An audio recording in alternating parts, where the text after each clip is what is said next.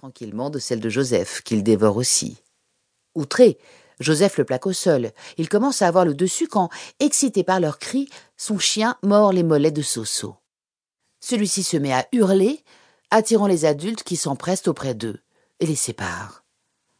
Après avoir écouté les explications indignées de Joseph, son père l'admoneste. Petit crétin. Soso est notre invité. Tu ne dois pas lui refuser quoi que ce soit.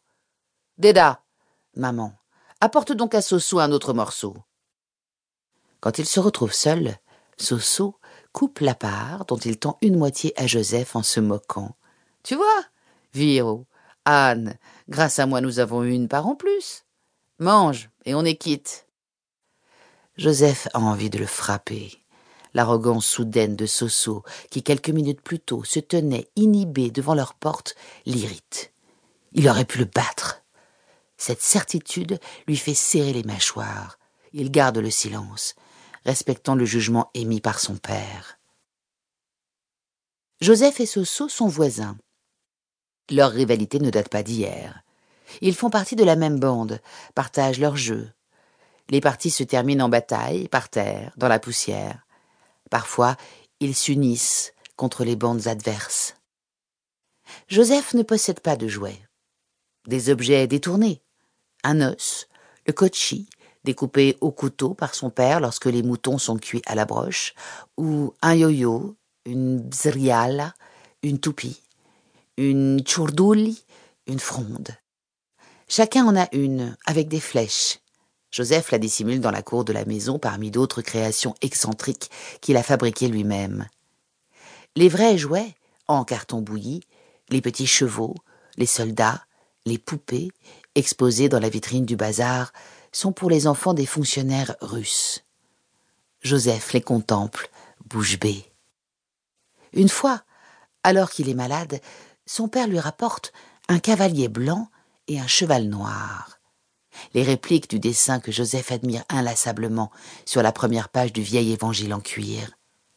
Quand Bébo, sa grand-mère, retire la relique aux pages craquelées du coffre de la famille, les deux serrures, cerclées de fer, émettent un son musical que Joseph reconnaît entre tous.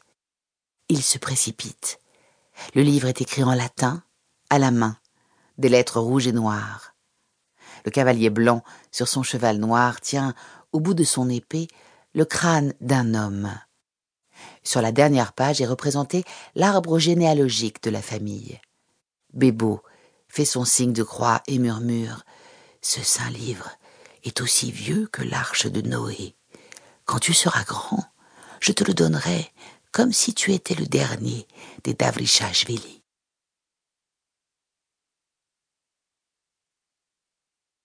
Joseph, exilé à Paris, se demande parfois ce qu'il est advenu du livre sacré.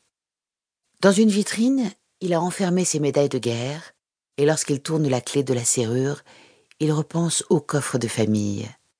Un instant, il croit sentir le parfum de sa grand-mère, un mélange d'épices géorgiennes et d'eau de et voir l'ombre gigantesque de son père se pencher sur eux.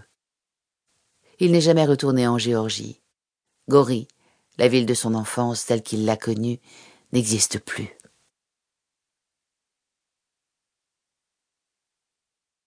Les jeux des enfants européens, pigeon vol, colin maillard, sont pour les filles, celles qu'ils méprisent un peu, les asticotant, tirant sur leurs tresses. Elles crachent dans leur direction, les griffes, les pinces, n'hésitent pas à donner des coups de pied aux endroits sensibles. Joseph est attaché à sa grande sœur, Tamara.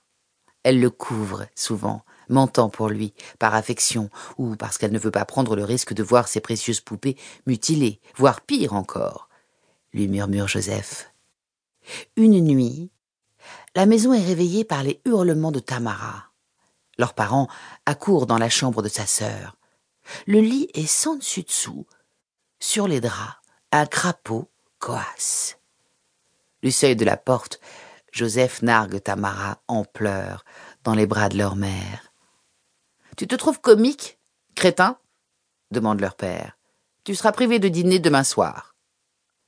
Le ton est sévère, mais Joseph croit voir un sourire se dessiner sur ses lèvres. Sa mère, comme d'habitude, se tait.